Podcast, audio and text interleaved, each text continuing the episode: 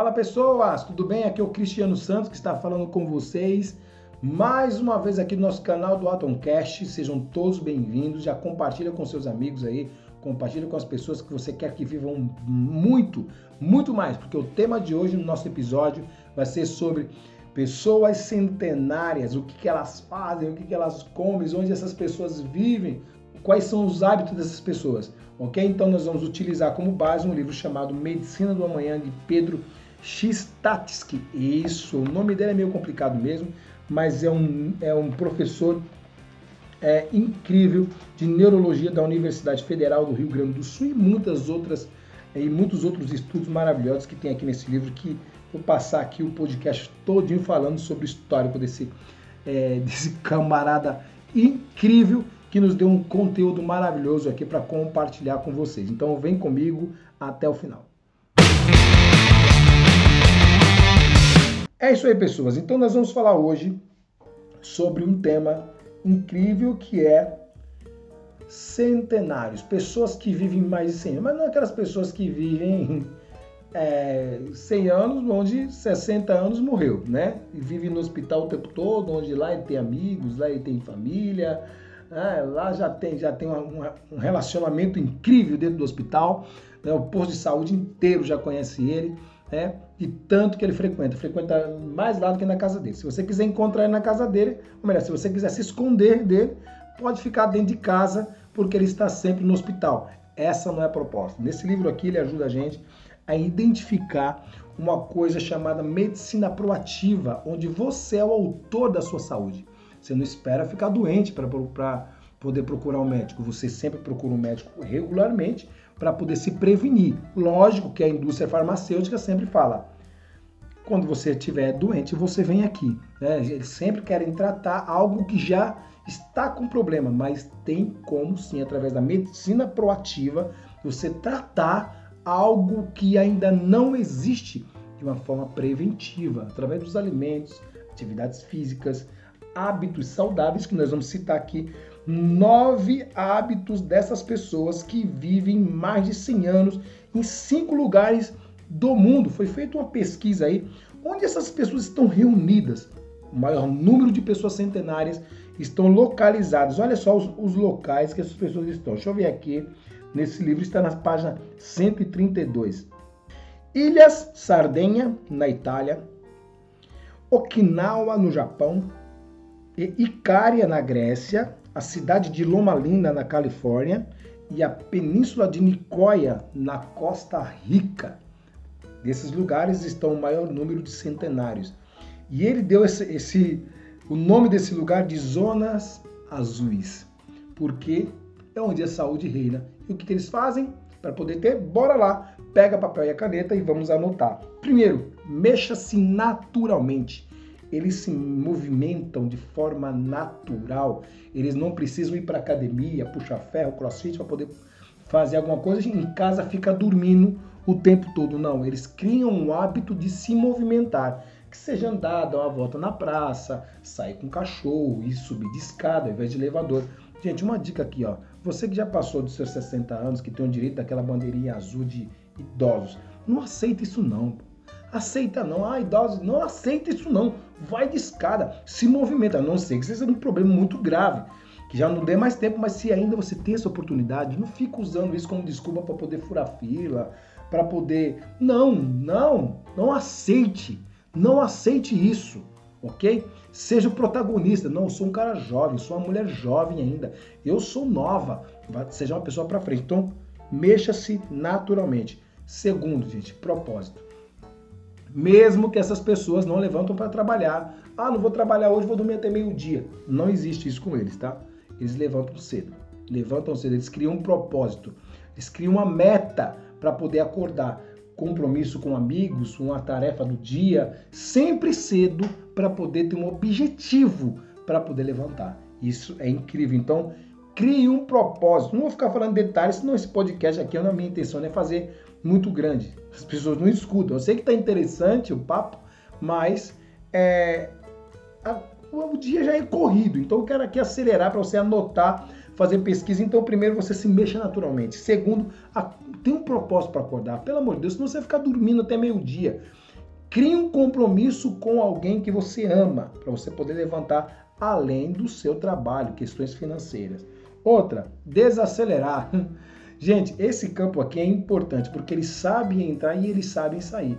Eles sabem o momento onde tem que desacelerar. Eles entendem o estresse como algo natural. Está trabalhando, aquela loucura, patrão ensinando a ciência, um monte de problema de família, tarefas de casa, tarefas do escritório, você fica estressado. Você tem que ter aquele momento do happy hour. Não sou contra happy hour, não. Mas negócio que as pessoas querem ver happy hour segunda, terça, quarta, quinta, sexta. Passa no bar, tá lá, passa no cinema, tá lá, passa no, barzinho, tá lá. Passa... Ele sempre tá envolvido isso. E quando chega em casa, quer dormir, descansar, comer, encher a barriga. Isso não é estilo de vida. Você está em uma zona de conforto, vai matar você. Então eles sabem entrar e eles sabem sair, ok? O quarto, anote isso aqui, gente. Isso aqui é importante regra dos 80%.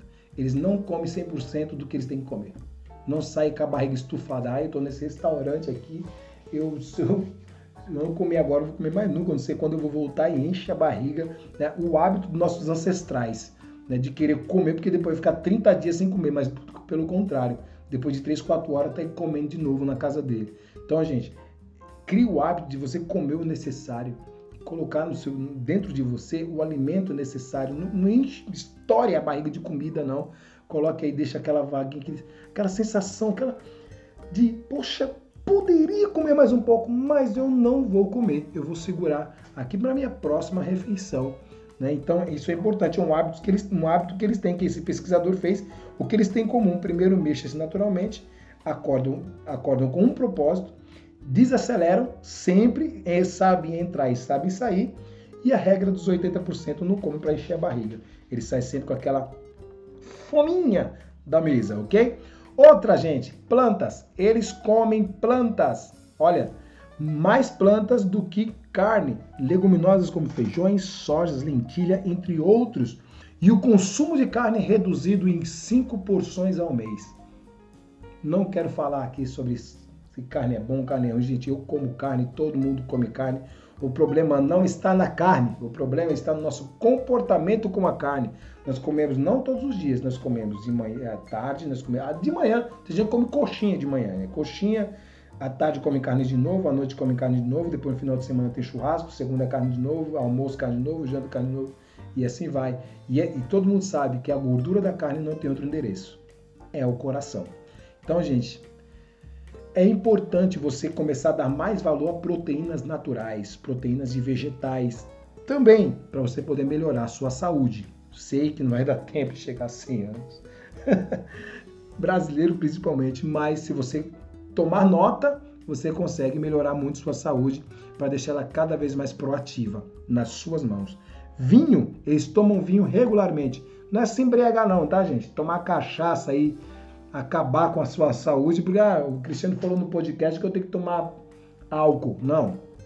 Eles, eles têm um momento específico, seja na hora do seu almoço, depois do almoço, onde eles tomam um golinho de álcool como forma de medicina proativa, prevenindo de alguma coisa que se você pesquisar sobre o vinho, o vinho é muito bom para a saúde. Faça uma pesquisa. Então, um hábito que eles, um hábito que eles têm de tomar vinho Outra coisa que eles têm, gente, tribo certa. Eu sofri muito com isso quando passei a ter meu estilo de vida saudável. fui chamado de bobo, é, bitolado, ah, você é idiota, você é um antissocial. Por quê? Eu estava tentando um estilo de vida vivendo com pessoas que não queriam viver o mesmo estilo de vida que eu. Comia, queriam comer pizza todos os dias, queria comer besteira todos os dias, não caminhava, não, não praticava exercício físico, chamava para caminhar, não ia, ah, vai você, eu não vou ficar assistindo TV, não quero. E aí isso ia me constrangendo bastante muitas vezes eu desisti por conta disso, por não ter aquele parceiro de treino.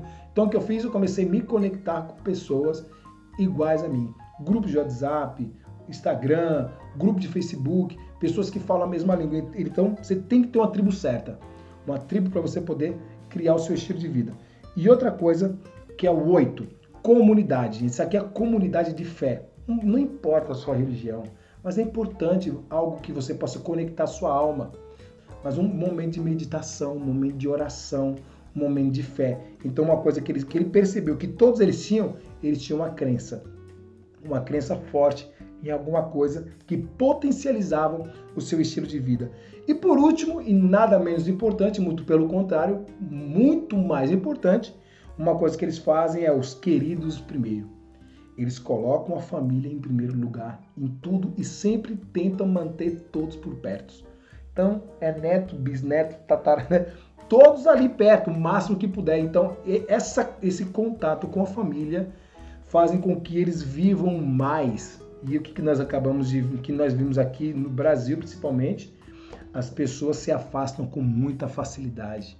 Ficam com 18 anos, saem de casa, vai morar sozinho, sou dono do meu próprio nariz, fica aí dois, três meses sem ligar para a mãe, né? principalmente se vem de um estado para o outro, não liga, não fala mais, né?